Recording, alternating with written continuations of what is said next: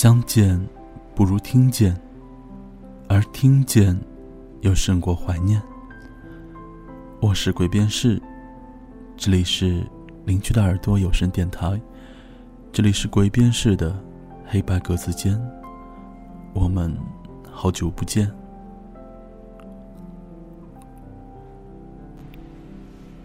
前天有一个听众给我来了一封私信，没有落款。没有抬头，只有一首来自于顾城的诗。诗的内容是这样的：小巷，又弯又长，没有门，没有窗。我拿着旧钥匙，敲着厚厚的墙。我是第一次读到这首诗。后来搜了一下，是来自于顾城的小巷。然后在搜索这首诗的时候呢，我被 link 到了知乎的一个问题，问题的题目就是今天的这一期节目的题目：喜欢一个不可能在一起的人是什么感觉？然后我就发现这首诗藏在了点赞最多的这个答案里面。于是我就想把这个答案分享给大家。就在五秒钟之前，我把我在做节目之前都习惯性先把节目要做的海报内容告诉我的小美工业，然后我把标题题目告诉他之后，他给我来了一句：“读到这个标题，我好想把我的男神照片发给你看。”所以我想，可能那个没有落款的听众给我发这样的一首诗的原因。就是想问我，喜欢一个不可能在一起的人是什么感觉？那今天我就借这个叫朱叶的回答的答主，把答案告诉你。如果你有兴趣，也可以来邮件告诉我，你所经历过的那些喜欢一个不可能在一起的人，会是什么不同的感觉？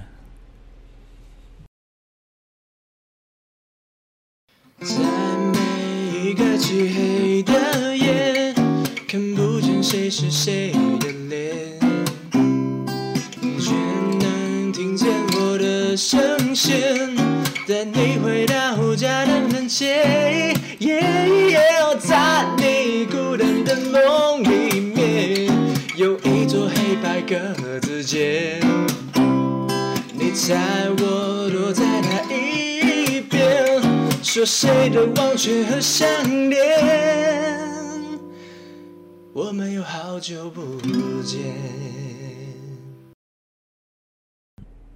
啊，不是没有勇气，而是明知不可行，就会两手一摊。没办法，不是路上有猛虎拦路，而是根本就没有路。人在山上，你在湖边。池景虽美，佳人无味。非要形容，大概就是隔了一条江。江的这边是孤独，江的那头是火红。你发现，你不是灯火，甚至你连蛾子都不是。想要扑火。也要轰轰烈烈的机会，越是矫情，越是惬意。说白了，你一想他，二想自己，但你最想的，是他隔着江水，看看你的孤独。这无可厚非。你总是希望他知道你的苦处，也知道你的无奈。好在某一天，桂花树下，小路街旁，转角相遇。你把这么多年的苦给他看，你们抱头痛哭。但大多数的现实里，你没有这个机会。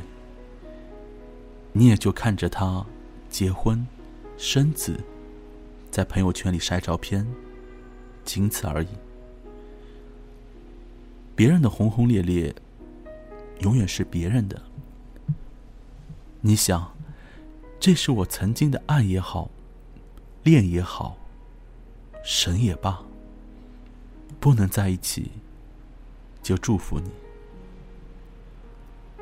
大部分都是这样，可怜兮兮。这叫求而不得的人，一点所谓豁达的私心，说到底，都是用蹩脚的谎言，骗一个需要谎言的自己。人其实非常善于可怜自己，把自己想小了，成为一个小小的人，走在长长的路上，见着远处高塔辉煌，听见些个单身人女欢闹的景，且与自己无关。这一刻，就是妥协，也是自我安慰，心里就会好受了些。人最善于可怜自己，生出一种悲情的美，好安慰自己。这也是人不会偏执的原因。我得说，这种事真的谈不上美好，也无从有什么伟大，因为这是蝼蚁日月争辉的事情。那是可怜人的故事，也是无奈人的故事。这就是缘尽，不是尽在时机，而是尽在格局。是的，没错，有些人就是不行，谈不起来还好，谈起来更糟，简直就是自我欺骗的戏码。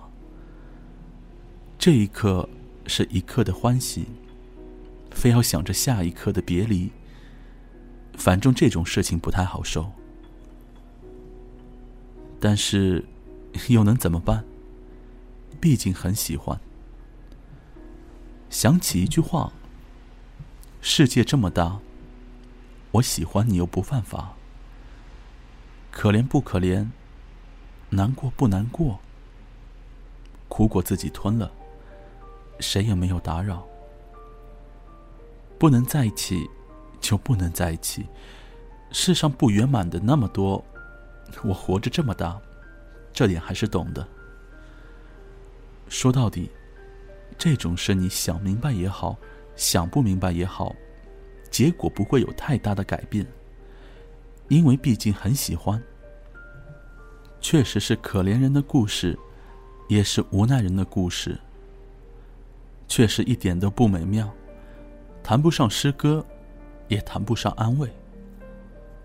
苦果。我吞了，喜欢还是喜欢，人就是贱，但感情就是这样，有时候挺无解的。小巷又弯又长，没有门，没有窗，我拿着钥匙，敲着厚厚的墙。你同他的隔离，是海一样的宽广。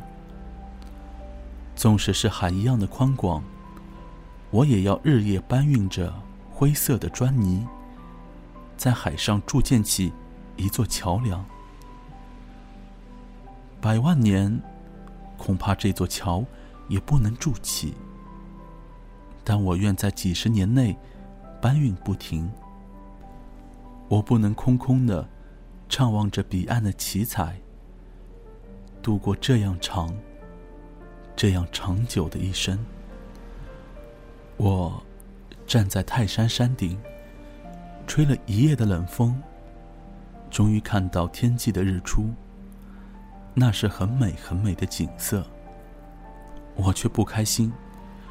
我总想说，如果能和你一起看这日出，那该多好。我行走在戈壁沙漠，擦拭了额头的汗珠。一望无际的大漠，让我觉得自己十分渺小。有驼队载着游客从身旁走过。我总想，如果能和你一起骑骆驼，那该多好。我在海边撑起了帐篷，习习的海风。吹过我的脸庞，吹乱了我的头发。黄昏时，海浪会变高。他们扑向沙滩，淹过我的脚背。我总想，如果能和你一起看海，那该多好。他们说：“哎，你一个人去过很多地方啊。”可是你知道吗？其实，我不想一个人。我站在你左侧，却像隔着银河。我也讨厌我自己，不是只有你。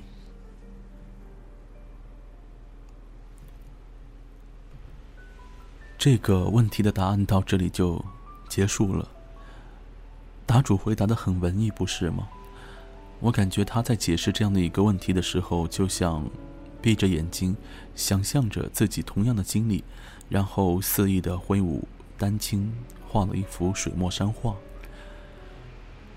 其实作者有一句话，我觉得点的恰到好处。他是这么说的：说白了，你一是想他。二是想自己，但是你最想的是他隔着江水看看你的孤单。其实这句话的意思很简单，可以这么说吧：喜欢一个基本上不可能在一起的人的感觉，会有这样的三个层次。第一个，想他，也就是在这个时候你会关注他的一举一动、一言一行。任何捕风捉影的信息。第二个，想自己，其实也就是你会因为他的一些细微的消息而联想到自己。当你得知他在看电影的时候，你会在想，你是不是有机会请他去看电影？是不是这样的一部电影你也看过？你也会和他有共同的兴趣爱好？又或者你得知他要回？老家的时候，你会在想你自己距离那座城市有多远？如果你们以后在一起的话，会不会很反复的去那座城市？对于那座城市，你又了解有多少？第三就是，他隔着江水看着你的孤独。这个我相信很多人都经历过，那就是你会很情不自禁的希望把你的。等待，你为他所做的，他所看不到的一些事情，尽可能的让他看到。比如说，当你暗恋一个人的时候，你其实虽然你可能没有胆量去告诉他你喜欢他，但是如果有一个人在边上八卦告诉他，哎，其实有一个男孩子或者一个女孩子暗恋了你很久，你可能嘴上会说，哎呀，你怎么这么多事儿？但其实你心里面会很高兴。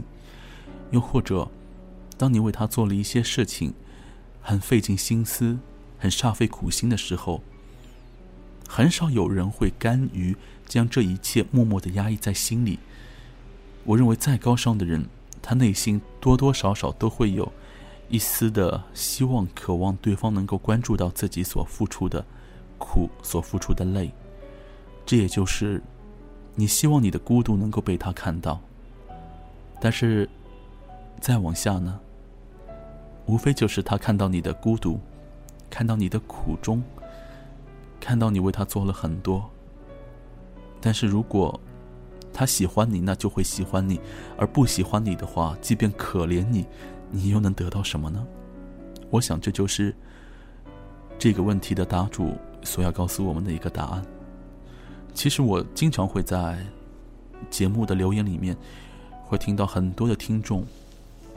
基本上是女生居多，会问我一些单方面付出的感情的一个情况。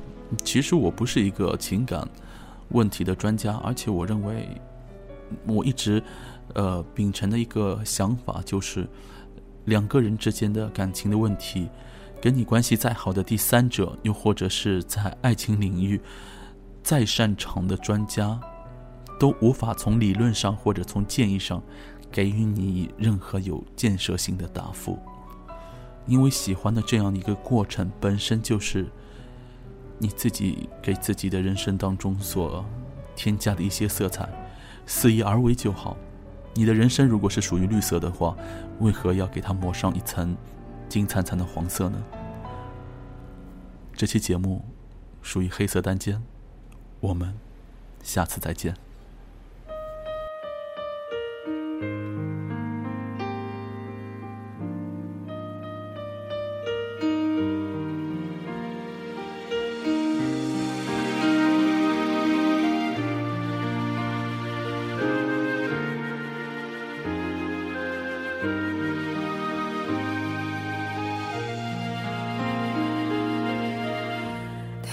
静悄悄地来过，他慢慢带走沉默，只是最后的承诺，还是没有带走了寂寞。我们爱的没有错。只是美丽的独秀太折磨。他说无所谓，只要能在夜里翻来覆去的时候有寄托。等不到天黑，烟火不会太完美，回忆烧成灰，还是等不到结说的无所谓，我怕一天一天被摧毁。等不到天黑，不敢凋谢的花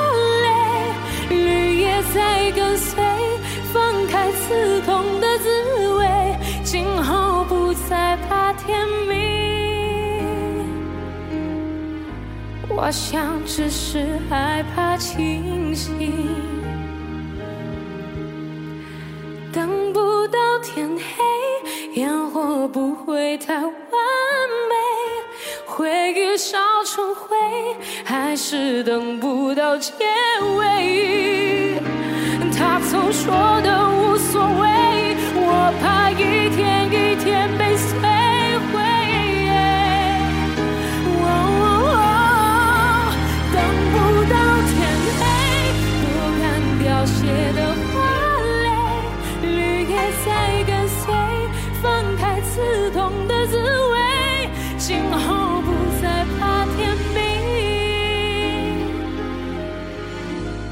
我想只是害怕清醒，